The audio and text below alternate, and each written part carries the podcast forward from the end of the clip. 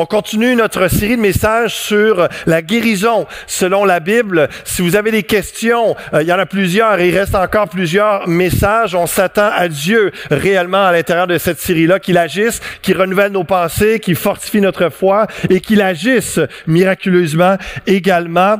Et si vous avez des questions euh, particulières, n'hésitez pas à nous écrire euh, pour être certain euh, que dans les différents messages qui restent à apporter aussi, on puisse répondre à vos questions précisément. Donc, plusieurs comme moi cette semaine ont eu le, cœur euh, vraiment malmené, le cœur qui, a été euh, éprouvé euh, du fait de deux personnes qu'on aime beaucoup ont été éprouvées dans un état critique au niveau de leur santé. Samedi après-midi dernier, je reçois un texto d'un ami qui m'informe que notre sœur Eve Morissette, qui venait d'apprendre d'une façon inattendue, l'épouse de Ron McKay, ceux qui l'ont connu, ils étaient euh, bien impliqués à, à, nouveau départ à Waterloo et sont avec le club Awana aussi. Et donc, elle apprend subitement comme ça qu'elle a un cancer au cerveau, stade avancé. Et là, samedi après-midi, là, c'est, elle est au CHU en urgence. Et puis finalement, euh, elle, elle, s'est fait opérer euh, jeudi matin dernier. Son état est stable en ce moment, donc il, reste à voir dans la, la réhabilitation. ils ont pu enlever une bonne partie du cancer. Et là, ça, j'apprends ça samedi après-midi. Deux jours plus tard, lundi soir, Martin m'écrit euh, pour dire que son épouse Mélanie Riel venait d'avoir euh, un AVC et puis un jeune âge, deux femmes dans la, quarantaine euh, et, la jeune quarantaine et puis donc ça, ça trouble évidemment nos cœurs et puis là je vous ai écrit donc pour que l'Église se mette en prière. Hier après-midi, j'étais avec la, la, plupart de la famille Riel ici à l'Église, on a prié ensemble et, et Martin est vraiment reconnaissant pour tout le soutien, toute la l'amour, euh, euh, tout euh, le, soutien à tous égards, et puis il sent réellement Dieu le soutenir dans tout ça. Et elle aussi, elle a été, Mélanie également, a été opérée cette semaine, et là, elle est dans, dans un, elle est sous contrôle, dans un coma contrôlé, voulu pour que le cerveau, l'enflure et la pression dans la tête puisse diminuer, et puis ensuite pour travailler à la réanimation euh, et puis euh, la réhabilitation par la suite. Donc, il reste euh, des des prières parce que le, dans les deux cas, ce n'est pas gagné. Il reste encore le, le miracle qu'on veut voir de la réhabilitation. Déjà, c'est une belle grâce de Dieu du fait que euh, tout ça est stable en ce moment. Et c'était encourageant de voir euh, la famille Riel hier, mais vendredi soir, Ron avec ses deux filles qui étaient ici pour le, le gala Awana, qui euh, veulent un peu changer les idées aussi, mais continuent toutes ces deux familles à chercher Dieu, à se confier dans le Seigneur. Et Continuons à prier pour le miracle dans le, la réhabilitation que tous, ah, souvent il y a des séquelles lorsqu'on joue euh, dans le cerveau, donc vraiment que on, on, puisse euh, les retrouver euh, 100%. Moi, c'est ça ma prière. Je m'attends du miracle. Euh, c'est 100% qu'ils retrouvent leur leur capacité. Donc, continuons de prier. Mais je vous introduis ça pour dire qu'on est dedans. On est réellement dans la réalité de cette pertinence d'enseigner cette série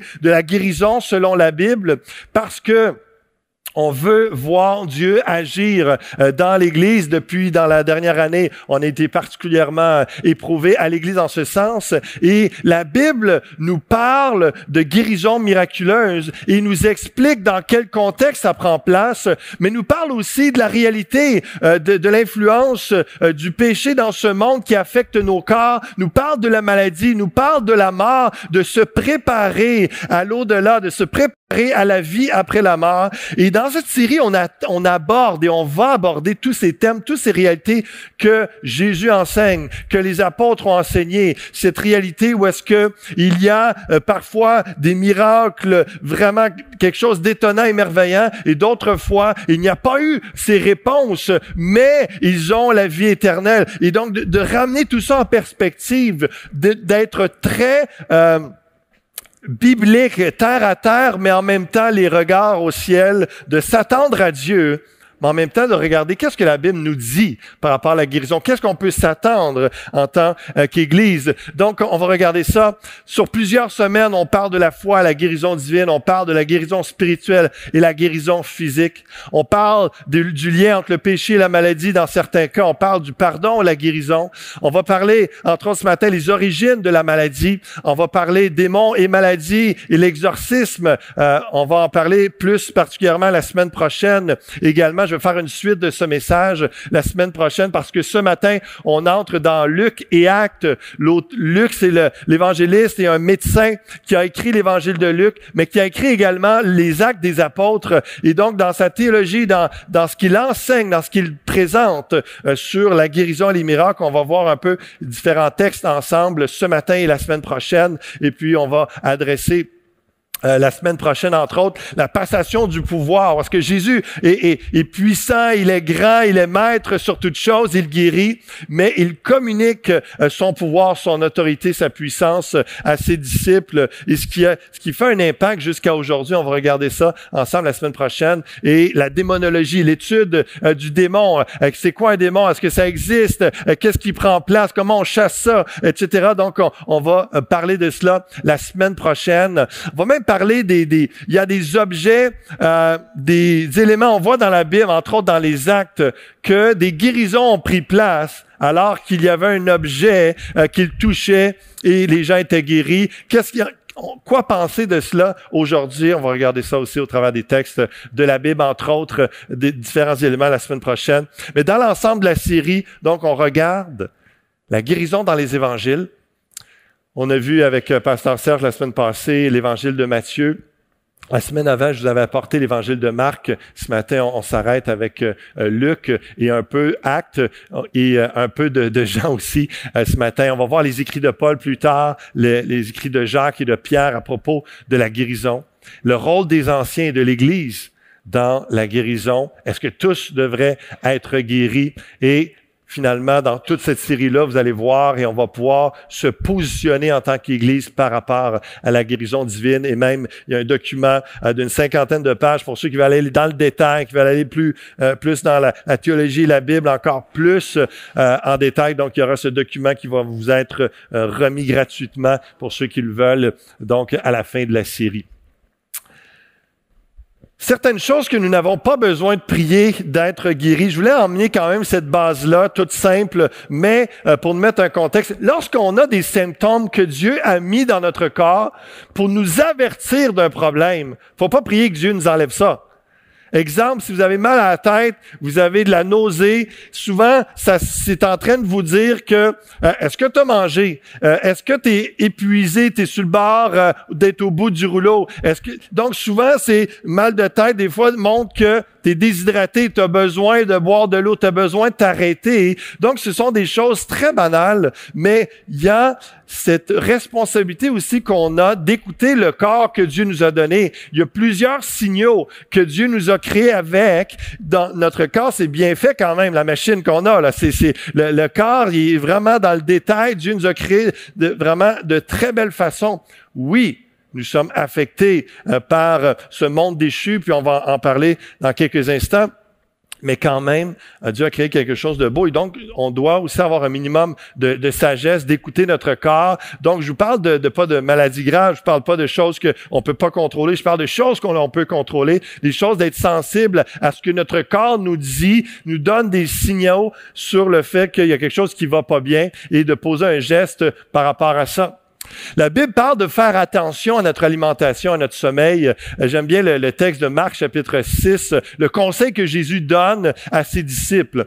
Les apôtres, s'étant rassemblés auprès de Jésus, lui racontèrent tout ce qu'ils avaient fait et tout ce qu'ils avaient enseigné, parce que dans les versets précédents, Jésus leur avait justement communiqué le pouvoir et le mandat d'aller évangéliser, annoncer la bonne nouvelle de Jésus-Christ, imposer les mains aux malades pour qu'ils soient guéris, chasser des démons. Et là, ça l'a pris place. Ils sont tout contents, tout excités, encouragés. Ils reviennent comme des enfants raconter à Jésus, hey, il s'est passé ça, il s'est passé ça. Hey, Jésus, il y a telle personne qui a été guérie. Puis là, là, Jésus, c'est comme, hey, venez à l'écart dans un lieu désert, reposez-vous un peu. Car il y avait beaucoup, il y avait beaucoup d'allants et de venants Ils n'avaient même pas le temps de manger. Ils partirent donc dans une barque pour aller à l'écart dans un lieu désert. Et régulièrement, on l'entend pas toujours, on ne veut pas toujours l'entendre, mais une des choses que Jésus nous dit régulièrement, c'est viens à l'écart avec moi.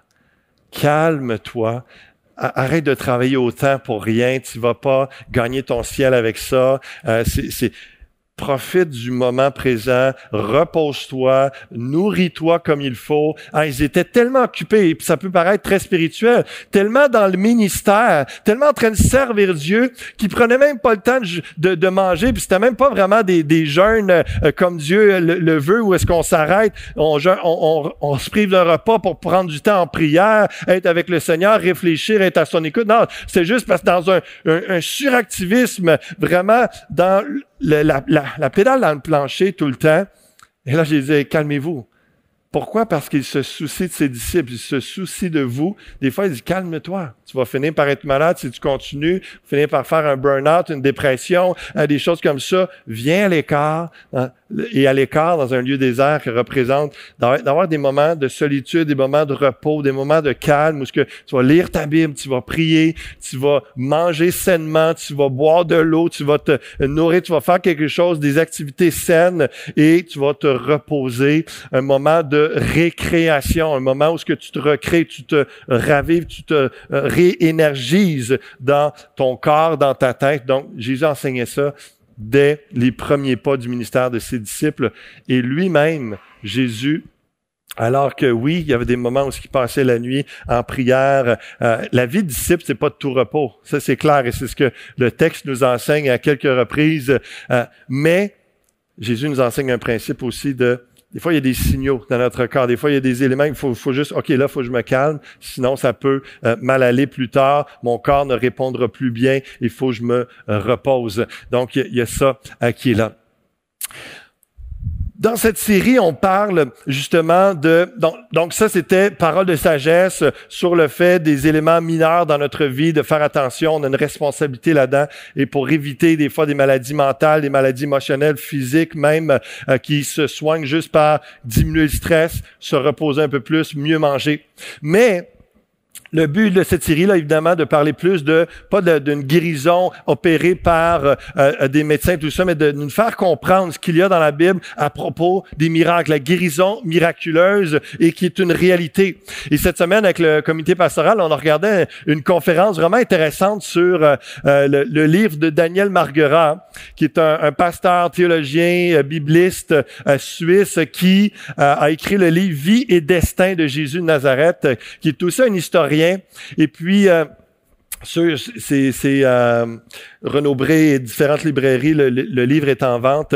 Et euh, donc, c'est pour parler du Jésus historique. Nous, on connaît bien le Jésus de la foi et le Jésus de la Bible, c'est le Jésus historique aussi qui a réellement existé en chair et en os. Mais lui a fait des études avec les historiens du, des premiers siècles, du premier siècle, comme par exemple Flavius Joseph. Et ce qui c'est intéressant de faire ces études, ces, euh, ces études-là des récits historiques en dehors de la Bible pour voir, même s'il n'y en a pas des tonnes, il y en a plus que tous les autres empereurs romains ou etc. à propos de Jésus, l'historicité de Jésus et l'historicité de la Bible du Nouveau Testament a plus de preuves que l'ensemble de tous les autres personnages qui ont vécu du temps de Jésus avant lui. Et des fois, il y a des gens qui contredisent, des gens qui, qui, qui parlent au travers de leur chapeau, disant que euh, notre foi en un Jésus qui a réellement existé sur la terre avec des faits et même des miracles qui ont réellement euh, pris place, remettre ça en question alors que dans son livre, ce qu'il amène, et évidemment, aux États-Unis, ça pleut. Il y a énormément de livres de ce genre, mais en français, euh, c'est encore pas si abondant. Et lui apporte ça. C'est assez récent comme livre. Mais pour dire que s'il y a deux faits historiques qui sont là, qui sont rapportés par des historiens non chrétiens, en dehors de ce qui est écrit dans le Nouveau Testament, c'est qu'il y a Jésus, et c'est réellement mentionné dans des bouts de récits historiques que Jésus est mort sur la croix et que Jésus a fait des miracles.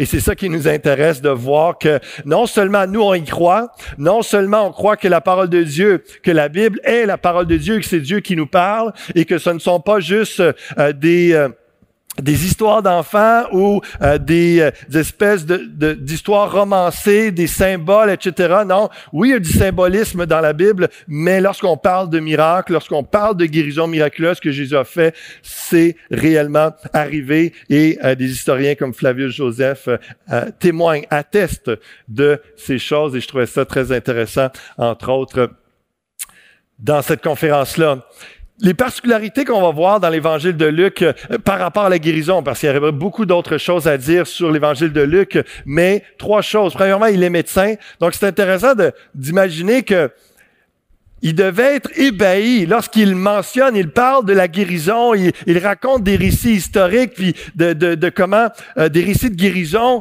devait être ébahi avec la science qu'il avait à l'époque, de comment il soignait les gens. Là, il voir Hey, Jésus a fait un miracle, c'est incroyable. Je peux pas l'expliquer, mais par sa parole, par son geste, par ce qu'il a fait, quelqu'un a été complètement guéri. Il utilise plusieurs fois le verbe guérir, autant pour la guérison des maladies que la délivrance d'esprit mauvais. Et là, c'est intéressant parce qu'on se dit, c'est un médecin, il sait de quoi il parle, et pourtant, euh, nous, on fait une distinction que lui ne fait pas, et ça nous amène à élargir notre définition de la guérison. Ou est-ce que pour lui, délivrance ou guérison physique d'une maladie physique, c'est la même chose? Il utilise, vous allez voir le texte que je vais vous emmener. Et il explique la mission de Jésus et tout ce qu'il raconte à propos de Jésus, c'est pour prouver, pour montrer qu'il accomplit la mission de se regarder ensemble la parole de Dieu dans Luc chapitre 4 au verset 16.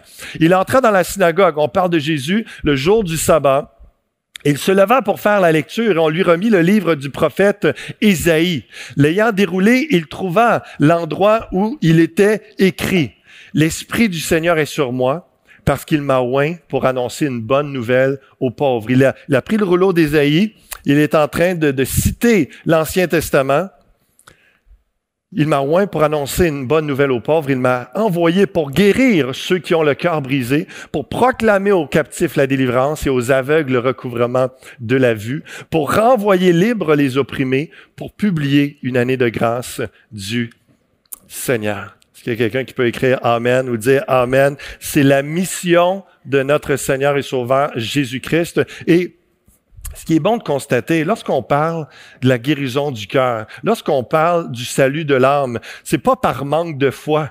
C'est également Jésus a, est venu pour guérir ceux qui ont le cœur brisé. C'est dans la mission de Jésus. Et par extension, j'oserais dire et devancer un peu mon message la semaine prochaine, c'est dans la mission de l'Église d'apporter la bonne nouvelle de Jésus qui guérit les cœurs, qui règle le problème du cœur de l'homme avec Dieu. Et c'est par la foi en Jésus-Christ mort pour le pardon de nos péchés qui permet de, oui, consoler si on a de la peine, si on vit un deuil, mais fondamentalement, il restaure, il recrée notre cœur dans le sens qui était brisé, démonté, euh, défait par le péché et on avait un problème avec Dieu, mais il vient par la, la, bonne nouvelle, c'est qu'on peut être sauvé, c'est qu'on peut être en relation avec Dieu pour l'éternité par Jésus-Christ. C'est ça, la bonne nouvelle. Il vient, il est venu pour annoncer ça. Et les pauvres en question ne sont pas nécessairement juste ceux qui sont pauvres financièrement.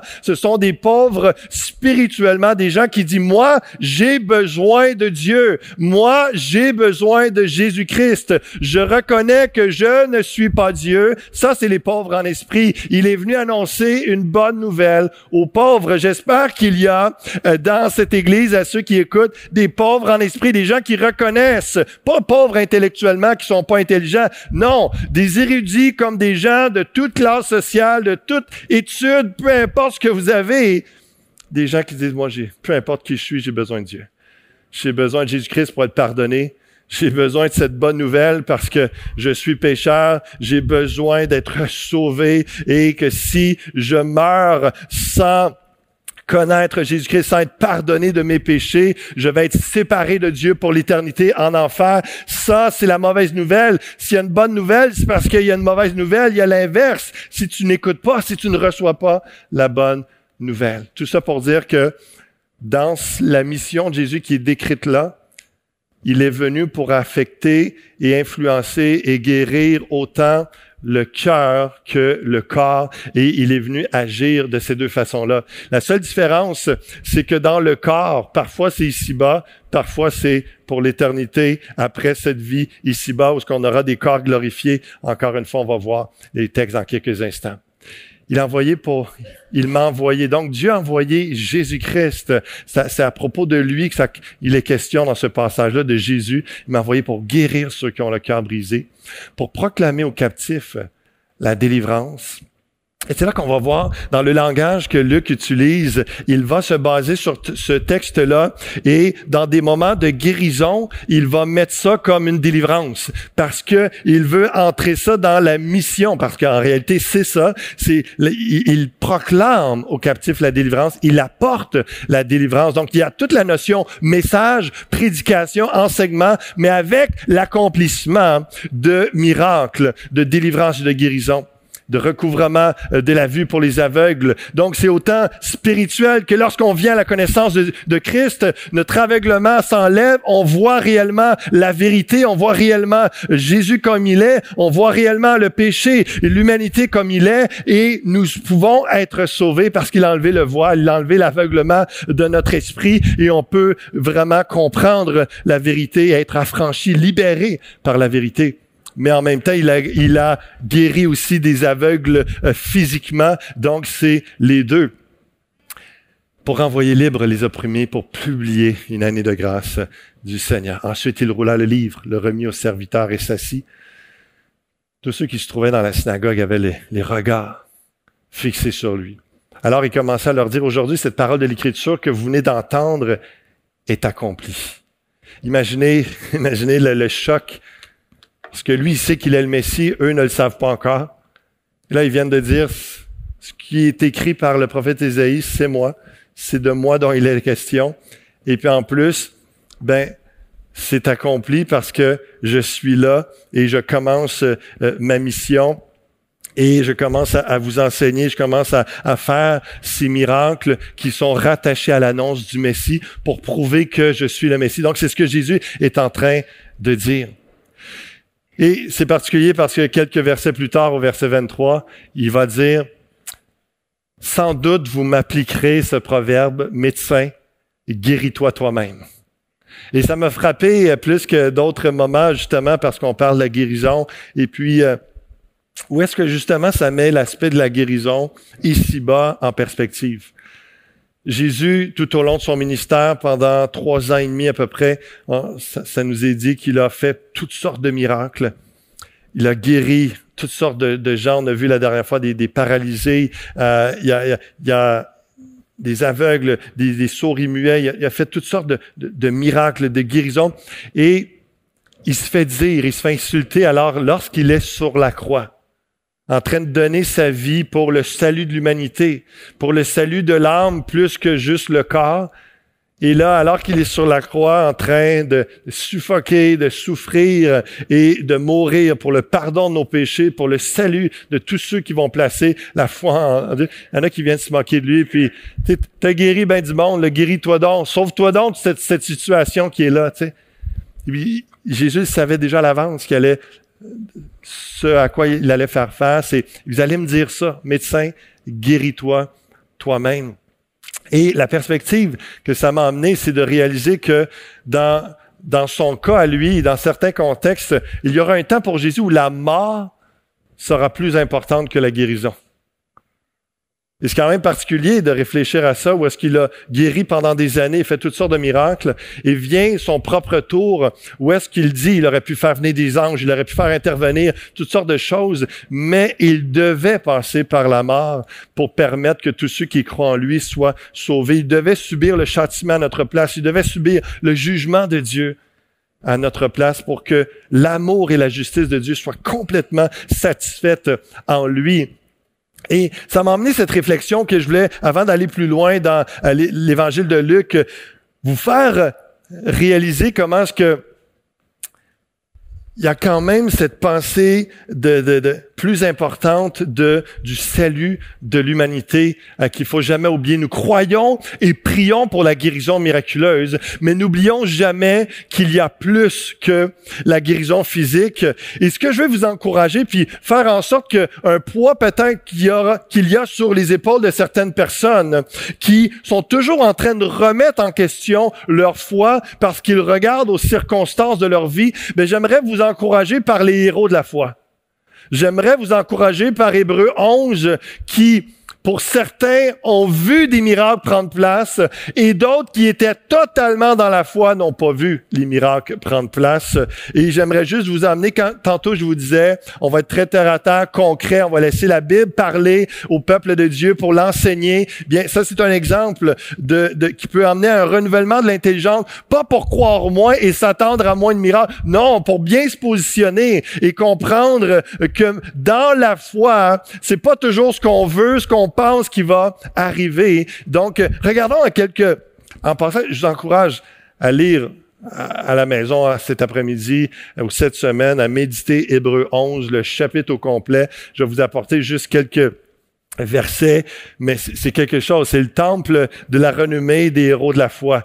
Ça, parle des, petites capsules de tout, euh, presque tous les héros de la foi. Évidemment, c'est pas tous les héros, mais y a en, capsule de, l'Ancien Testament. Et puis euh, jusqu'à jusqu'à l'époque, l'auteur a écrit l'Épître aux Hébreux.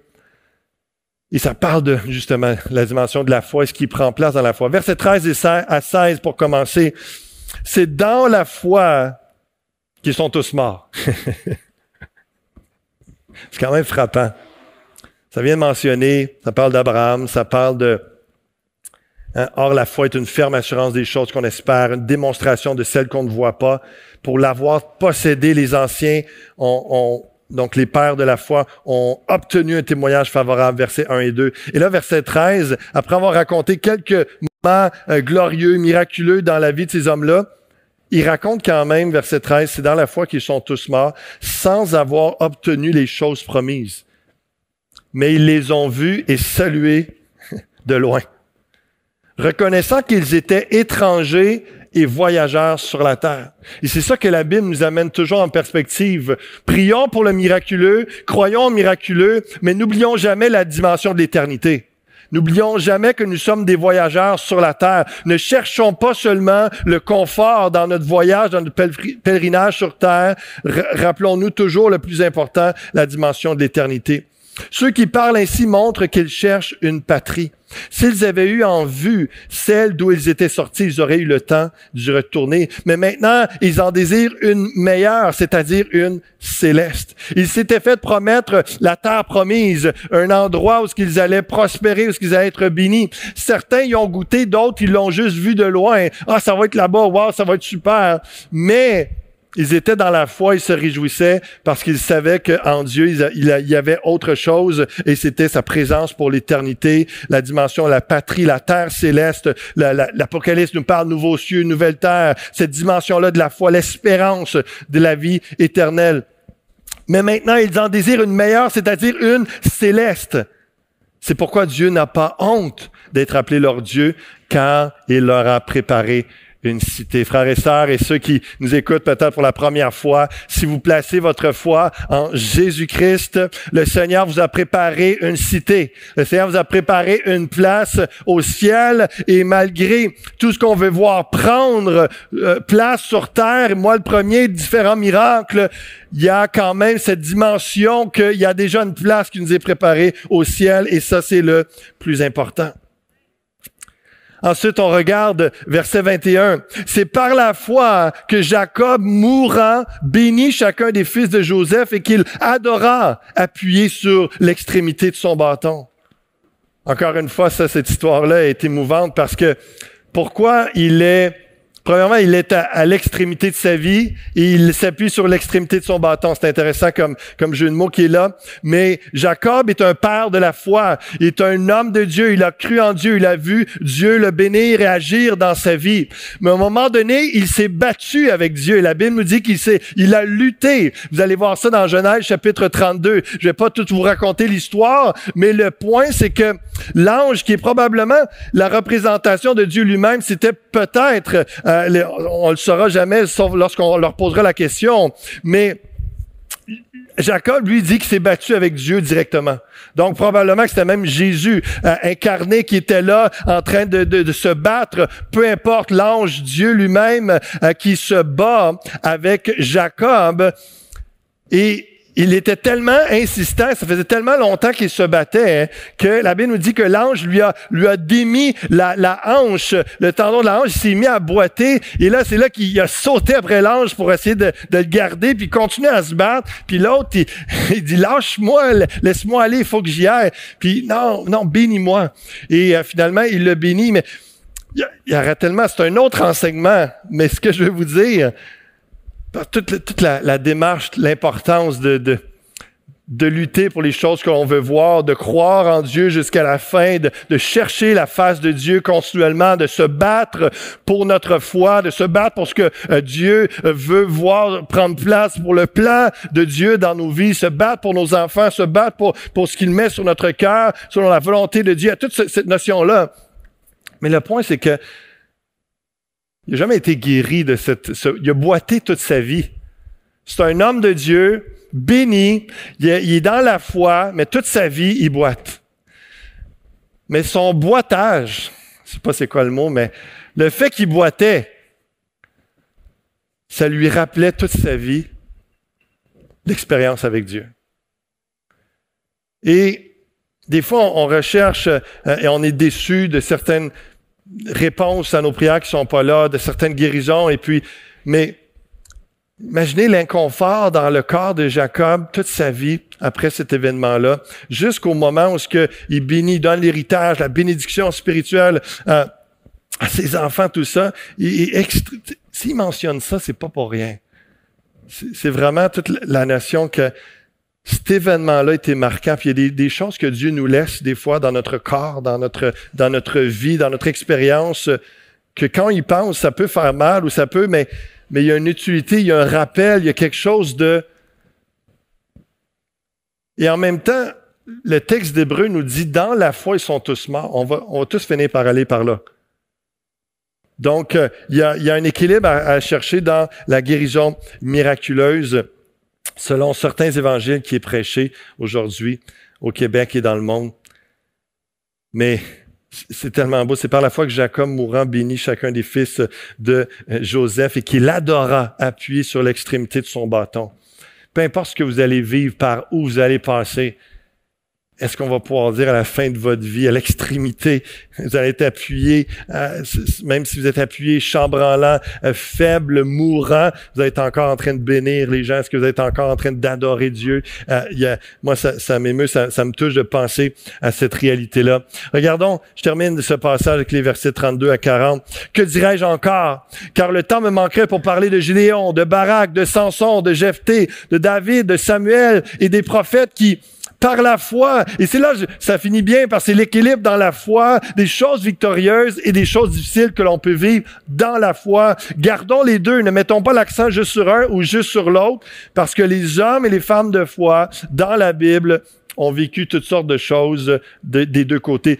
Par la foi, vainquirent des royaumes, exercèrent la justice, obtèrent des promesses, fermèrent la gueule des lions, éteignirent la puissance du feu, échappèrent aux tranchants de l'épée, guérirent de leur maladie, furent vaillants à la guerre, mirent en fuite des armées étrangères. Des femmes recouvrèrent leur mort par la résurrection, d'autres furent livrés au tourment et n'acceptèrent point de délivrance afin d'obtenir une meilleure résurrection.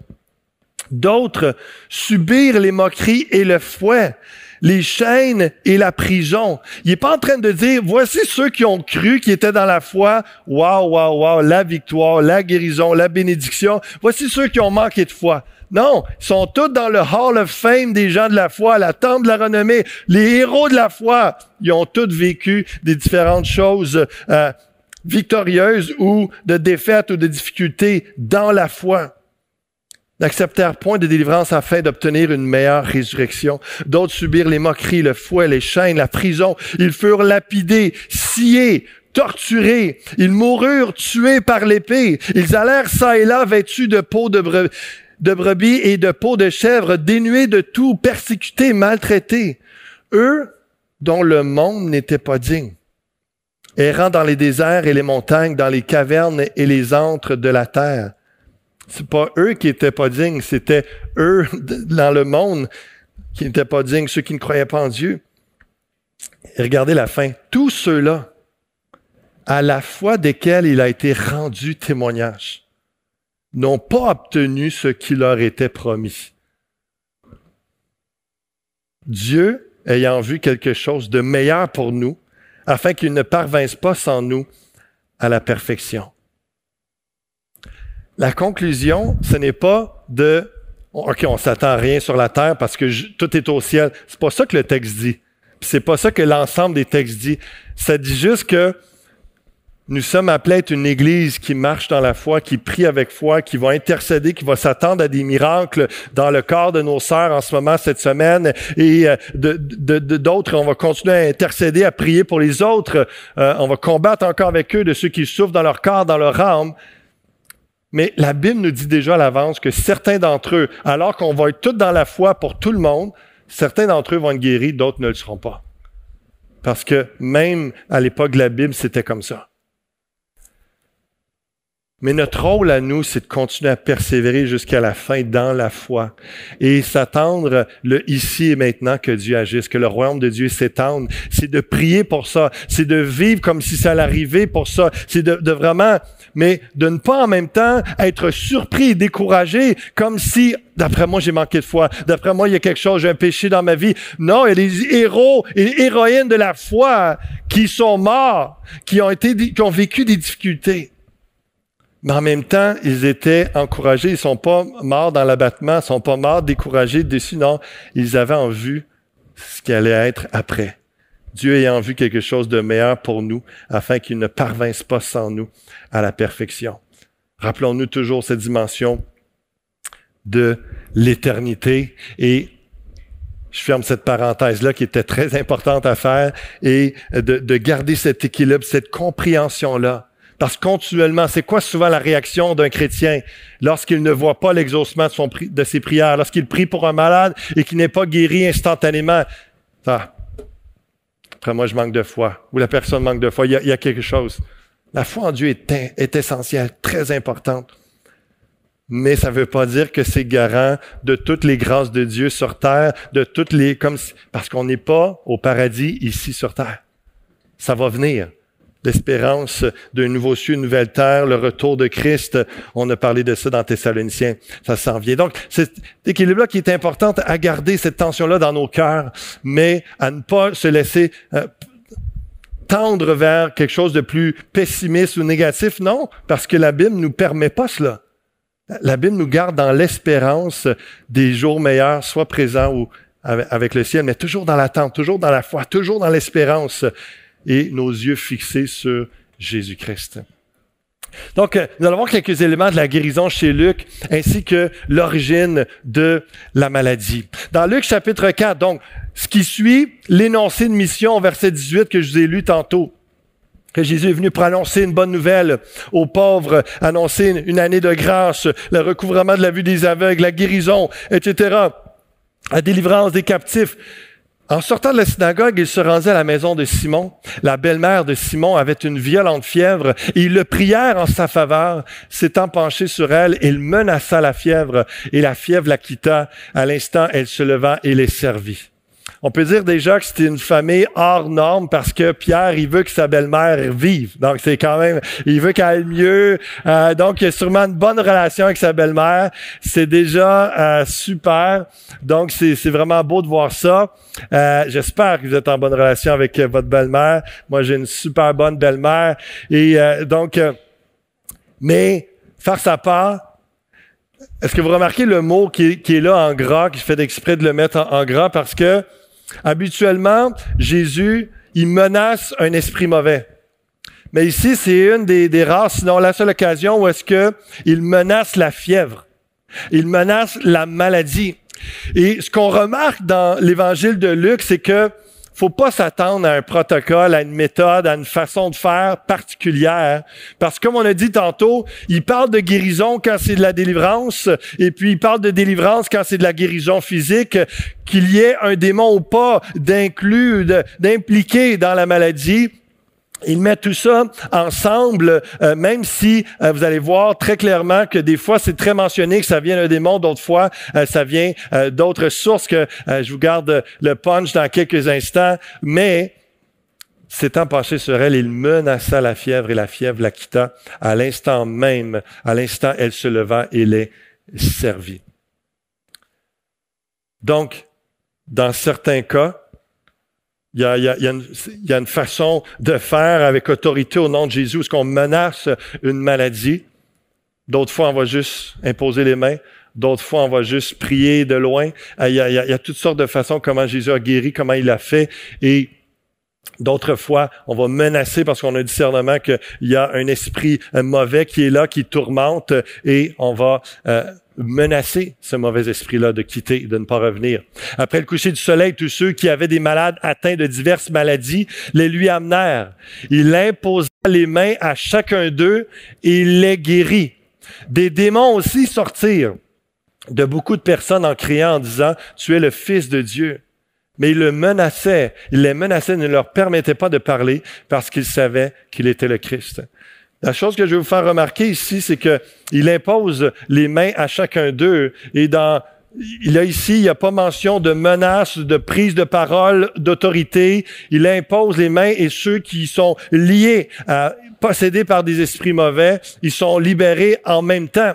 Et des démons aussi, ça veut dire qu'il y en avait que c'était pas démoniaque la maladie. Donc c'est faux d'affirmer que à chaque fois que quelqu'un est malade, c'est un démon qui le lie ou qui le rend malade. C'est pas ça que la Bible nous, nous enseigne. Qu'il y a des cas où c'est ça, d'autres cas où est-ce que c'est simplement euh, physique et il prie pour la guérison et d'autres fois, on voit que c'est démoniaque, mais il les menaçait. Et pourquoi il, il, interdisait aux, aux démons de parler? Euh, la réponse se trouve euh, sous-entendue là-dessus, mais lorsqu'on comprend euh, le, parcours et la mission de Jésus, et mais c'est écrit ici, on comprend dès que le jour parut, il sortit là dans un lieu désert.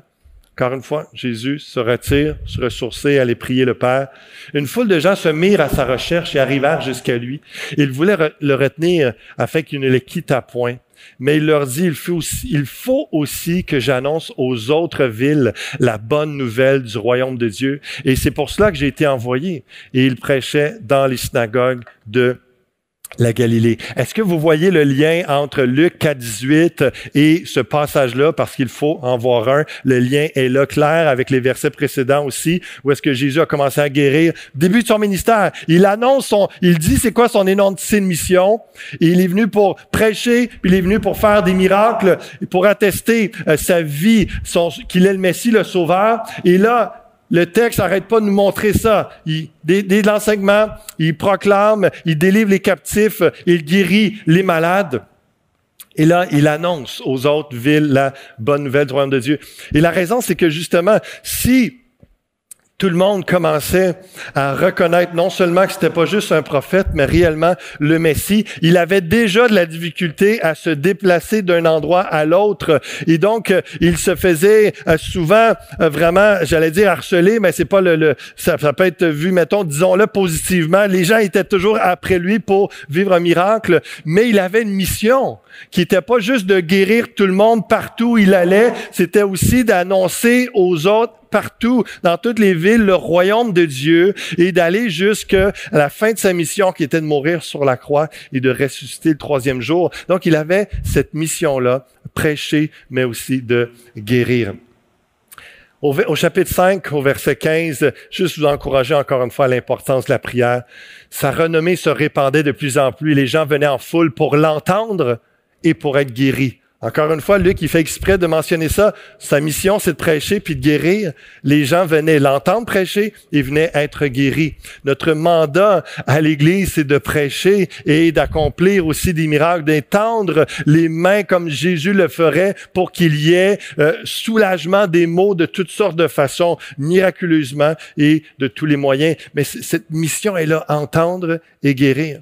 Et lui, il se retirait dans les déserts et priait. Je veux parler aux disciples sérieux du Seigneur dans, ce lieu et de ceux qui écoutent en ligne. Pour avoir un ministère avec l'autorité du Seigneur, la puissance de Dieu et d'être, de continuer dans le temps, Jésus nous donne l'exemple, l'importance de se retirer régulièrement, d'être seul avec Dieu pour prier, écouter sa voix, chercher sa direction, entendre c'est quoi la suite, mais d'être fortifié, rempli à nouveau. Et si Jésus le Fils de Dieu, Dieu le Fils, dans son corps humain, a eu besoin de se retirer puis d'être continuellement en communion avec le Père. Combien nous avons besoin de vivre ça pour voir l'onction, la puissance de Dieu, son autorité, agir au travers de nous par la prière, par la prédication, voir des résultats. Il y a cette dimension-là, cette clé toute simple d'être continuellement en communion, en connexion avec le Père. Il se retirait dans les déserts et priait. Maintenant, je, vais terminer euh, ce message avec euh, l'origine de la maladie. Vous allez peut-être être surpris, mais voici les trois origines de la maladie. Parfois le diable, parfois Dieu, parfois le péché qui affecte la création. Ça, c'est, nous sommes tous dans cette dimension-là où est-ce que depuis Adam et Ève, leur chute, leur désobéissance, ce n'est pas juste un symbole, c'est une réalité qui a pris place où ce que le péché est entré dans l'humanité. Et non seulement l'humain, mais la création, l'environnement, la planète entière souffre. Et on va voir le, le texte également. Donc trois origines euh, qui est là quand Dieu, on commence avec Dieu, quand Dieu est à l'origine de la maladie, vous allez voir, c'est assez étonnant et, souvent on a lu ces textes-là puis on a comme juste pas réalisé le, lien cause à effet. Zacharie dit à l'ange, à quoi reconnaîtrai-je cela? Parce que on se remet rapidement dans le contexte, l'ange Gabriel vient d'annoncer à Zacharie que dans son, dans son vieil âge, sa femme Élisabeth va, va être enceinte et elle va enfanter. Fait que là, c'est, mais, comment je vais reconnaître ça? Quand je suis vieux et ma femme est avancée en âge, l'ange lui répondit, je suis Gabriel. Je me tiens devant Dieu. J'ai été envoyé pour te parler et pour t'annoncer cette bonne nouvelle. Et voici, tu seras muet et tu ne pourras parler jusqu'au jour où ces choses arriveront parce que tu n'as pas cru à mes paroles qui s'accompliront en leur temps.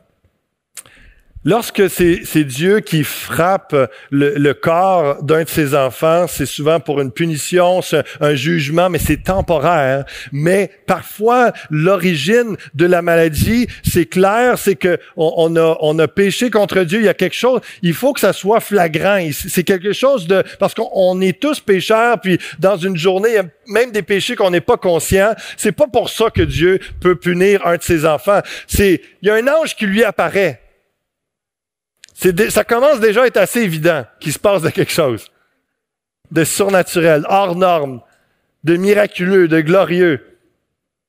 Et puis, il ose quand même mettre ça en doute.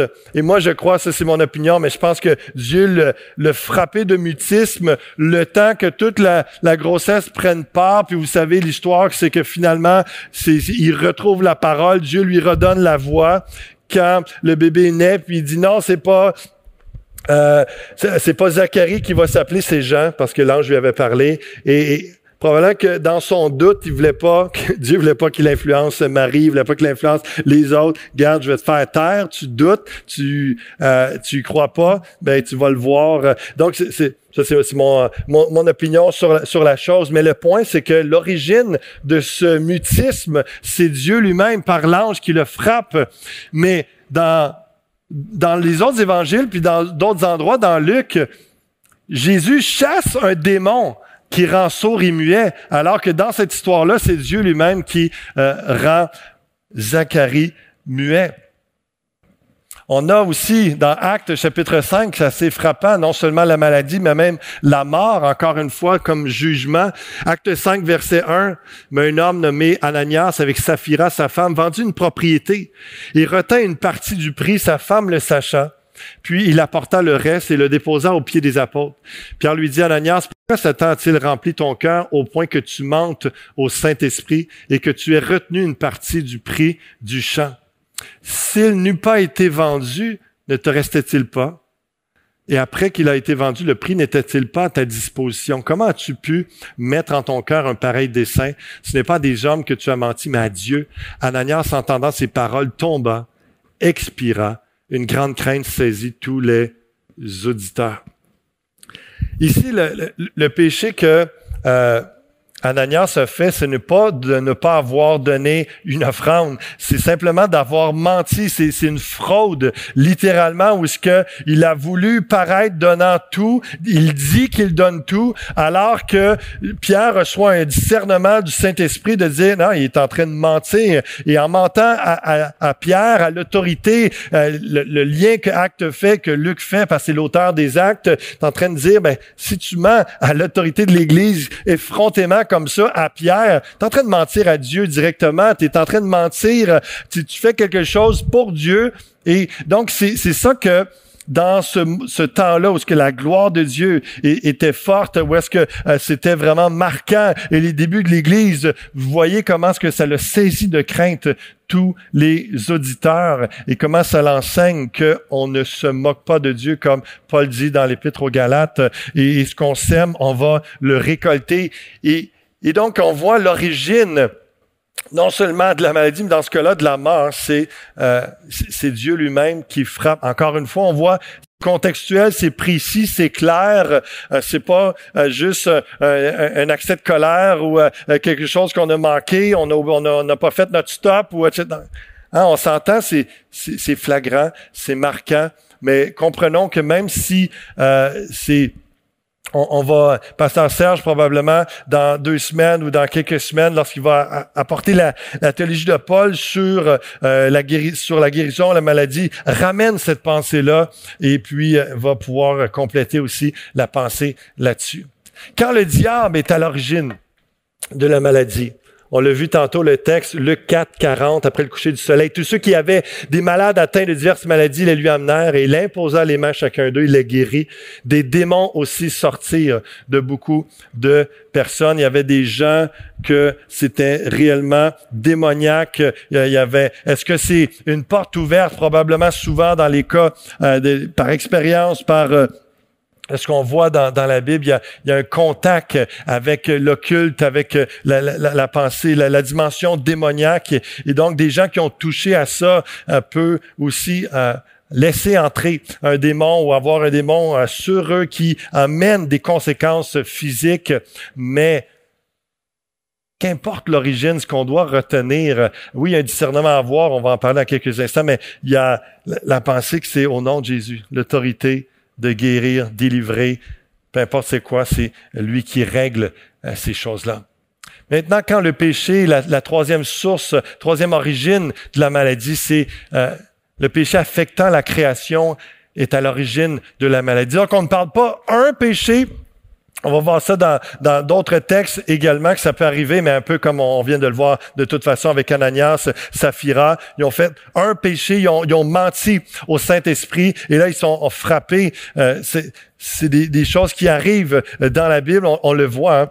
Mais ici, c'est la pensée que le péché l'ensemble euh, du péché dans le monde, où est-ce qu'on est tous affectés dans nos corps. On est dans, un monde qui est en euh, dépérissement, qui affecté, les animaux, l'environnement, le climat, nos corps sont affectés par euh, la réalité le domaine du péché. Romains 8, verset 18, j'estime que les souffrances du temps présent ne sauraient être comparées à la gloire à venir qui sera révélée pour nous. Aussi la création attend-elle avec un ardent désir la révélation des fils de Dieu. Car la création a été soumise à la vanité, non de son gré, mais à cause de celui qui l'y a soumise, avec l'espérance qu'elle aussi sera affranchie de la servitude, de la corruption, pour avoir part à la liberté de la gloire des enfants de Dieu. Or, nous savons que jusqu'à ce jour, la création tout entière soupire et souffre les douleurs de l'enfantement. Ils attendent quelque chose, ils sont dans dans la, souffrance, la difficulté, mais avec l'espérance. Ce n'est pas elle seulement, mais nous aussi qui avons les prémices de l'esprit. Nous aussi, nous soupirons en nous-mêmes en attendant l'adoption, la rédemption de notre corps. Ça se résume pour dire, comme j'ai dit tantôt, à partir d'Adam et Ève, le péché est entré dans le monde, ça affecte nos corps. Nos corps sont fragiles, sont faibles, euh, peuvent contracter différentes maladies, alors que des fois, c'est, et je, je pense que c'est la majorité des cas, ce n'est pas démoniaque, ce n'est pas un jugement de Dieu, c'est la faiblesse du corps affecté par le péché. Et un jour, nous aurons la rédemption de notre corps. Un jour, il y en a qui vont vivre parmi nous, il y en a qui l'ont déjà témoigné, il y l'ont déjà vécu et on veut en voir davantage des gens qui sont guéris ici-bas dans leur corps miraculeusement, mais il y en a d'autres comme l'ensemble des croyants, on aura un corps glorifié, un nouveau corps parfait, total, incorruptible pour vivre cette vie éternelle-là. Et ce sera au retour de Christ dans la fin des temps. Donc, c'est cette réalité-là, mais nous attendons tous la rédemption du corps. Et en quelque part, on fait parler la terre, on fait parler l'environnement et on leur fait dire, eux autres aussi ont hâte d'être renouvelés, ont hâte d'être une nouveau une nouvelle terre complètement parfait comme c'était dans le jardin d'Éden à l'époque.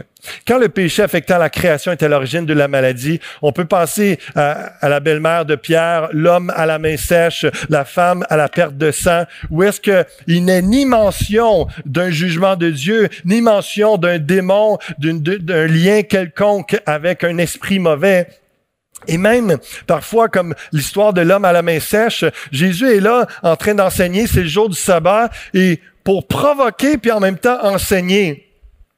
Il voit un homme qui a la main sèche, qui a une main morte, et puis euh, il l'amène devant tout le monde. Et puis, euh, est-ce qu'il est permis à un homme de guérir pendant le jour du sabbat? Et puis il l'utilise d'une façon pédagogique, une façon pour renseigner euh, le peuple de Dieu. Donc la guérison devient dans ce cas-là un prétexte pour enseigner. Mais le point, c'est qu'il n'y a aucun lien avec soit Dieu ou le démon dans ces cas-là. Et même, Jean chapitre 9, verset 1, et, je vais inviter notre sœur euh, Diane au piano, on va terminer en prière dans quelques instants. Quand le péché affectant la création est à l'origine de la maladie, on connaît l'histoire, Jean chapitre 9, verset 1, Jésus vit en passant un homme aveugle de naissance. Ses disciples lui posèrent cette question, Rabbi, veut dire maître, qui a péché, cet homme ou ses parents, pour qu'il soit né aveugle? C'est pas pour rien que c'est encore dans l'Église, c'est encore dans la pensée de bien des gens. Il y, a une maladie, il y a un problème, il y a une infirmité, euh, il y a une paralysie, il y a quelque chose. Ah, il y a quelqu'un qui a péché à quelque part. Les disciples à l'époque avaient encore cette pensée-là. Parce que des fois, c'est le lien, mais euh, souvent. Et là, Jésus répond, ce n'est pas que lui ou ses parents aient péché, mais c'est afin que les œuvres de Dieu soient manifestées en lui. C'est pas la bonne source. Vous cherchez pas la bonne origine. C'est même pas euh, pour ça. Non. Lui est là et Jésus s'approche de lui et puis il le guérit. Et pour que Dieu soit glorifié. Il y a bien des circonstances. Hein, comme ne cherchons pas toujours un péché ou un démon dans la maladie de, quelqu'un. Tu peux commencer, ma soeur, quand, tu veux. Et euh, ce que les évangiles nous disent, c'est ça. C'est qu'on ne pas chercher toujours un démon ou un péché dans la maladie de quelqu'un, mais de chercher à Comment Dieu va se glorifier dans cette situation-là? Et que l'Église prie avec foi pour voir Dieu agir, euh, que ce soit quelque chose qui nous semble impossible. S'il vous plaît, si on demande à Dieu un miracle, ne pensons pas comme une espèce de gradation. Je sais que c'est très humain, mais on dirait qu'on essaie d'approcher, on croit un miracle quand c'est pas grand-chose. Puis là, quand c'est quand ça demande de quoi vraiment plus gros, là, c'est Dieu compris. Ayons la même approche, la même demande, la même foi et la même abandon que Dieu va faire ce qu'il veut quand il veut. Mais nous, notre rôle, c'est de, de, croire et de croire assez pour adresser, demander la prière de guérison, que ça nous semble complètement impossible. On dirait qu'il y a des gens qui disent, ah, dans la science, c'est déjà arrivé que tel cas, il y a un médecin qui a dit que, ah oui, on va prier pour ça. Mais non, si on prie pour un miracle, c'est qu'on pense au-delà de ce, de ce domaine médical et souvent parce que le domaine médical est limité. Sinon, ils sont au service de Dieu et c'est Dieu qui leur a donné la science, la sagesse de nous soigner. Comme Luc était lui-même médecin et que Dieu avait donné une capacité, une capacité d'apprendre d'étudier et d'apporter des soins. Je ne sais pas si on peut mettre le son dans la salle aussi, s'il vous plaît le, piano parce qu'on va, on va prier en quelques instants. Ne cherchons pas toujours un péché ou un démon dans la maladie de quelqu'un. Comment discerner rapidement, et, c'est simple, et on aura l'occasion dans d'autres messages d'y revenir, mais comment discerner si la maladie vient à cause d'un démon, de Dieu ou de la création affectée par le péché?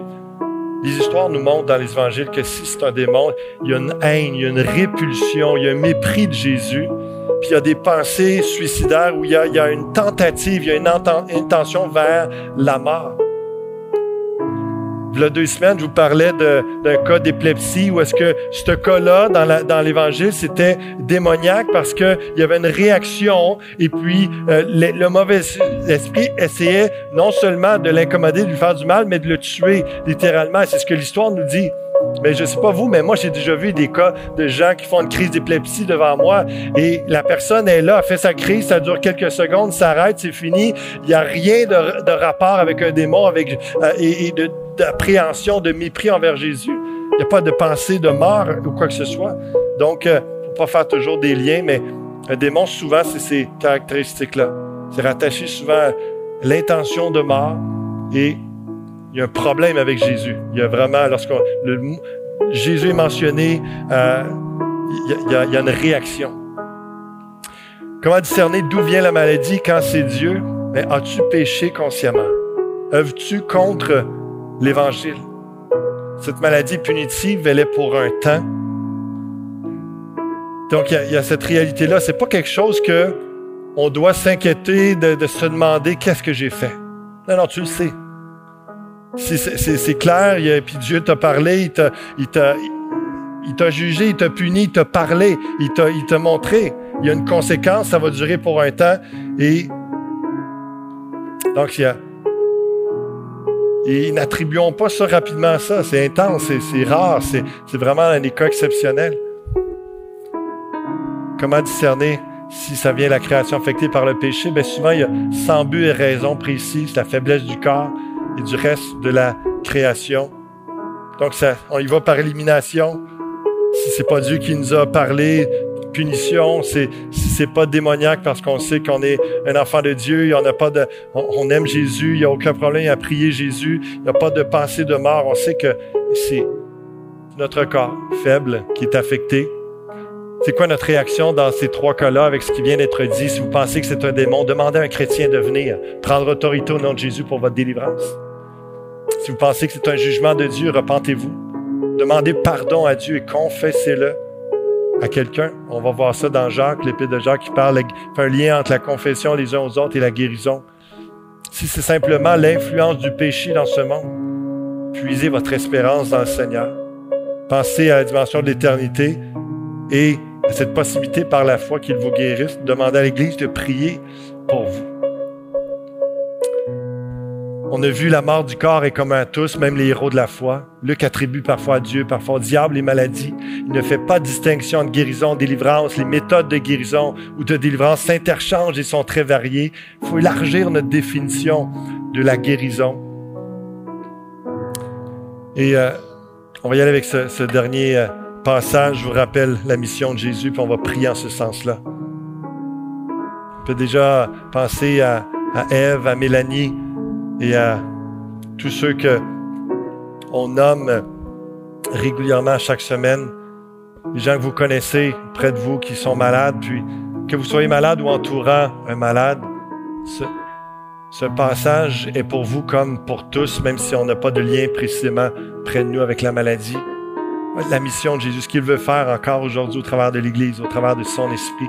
L'Esprit du Seigneur est sur moi parce qu'il m'a oint pour annoncer une bonne nouvelle aux pauvres. Il m'a envoyé pour guérir ceux qui ont le cœur brisé, pour proclamer aux captifs la délivrance et aux aveugles le recouvrement de la vue, pour renvoyer libres les opprimés, pour publier une année de grâce du Seigneur. Je vais laisser le texte là, que vous puissiez prier avec les regards sur Jésus, sa mission, sur qui il est, ce qu'il est venu faire et ce qu'il agit encore à travers de nous par son esprit. Si vous avez un cœur brisé, si vous êtes dans l'abattement, si vous êtes séparé de Dieu, que vous avez besoin d'être sauvé, la, bonne nouvelle de Jésus est là. Il y a une guérison spirituelle pour vous. Venez, venez confesser vos péchés au Seigneur. Demandez-lui pardon. Demandez cette guérison de votre cœur.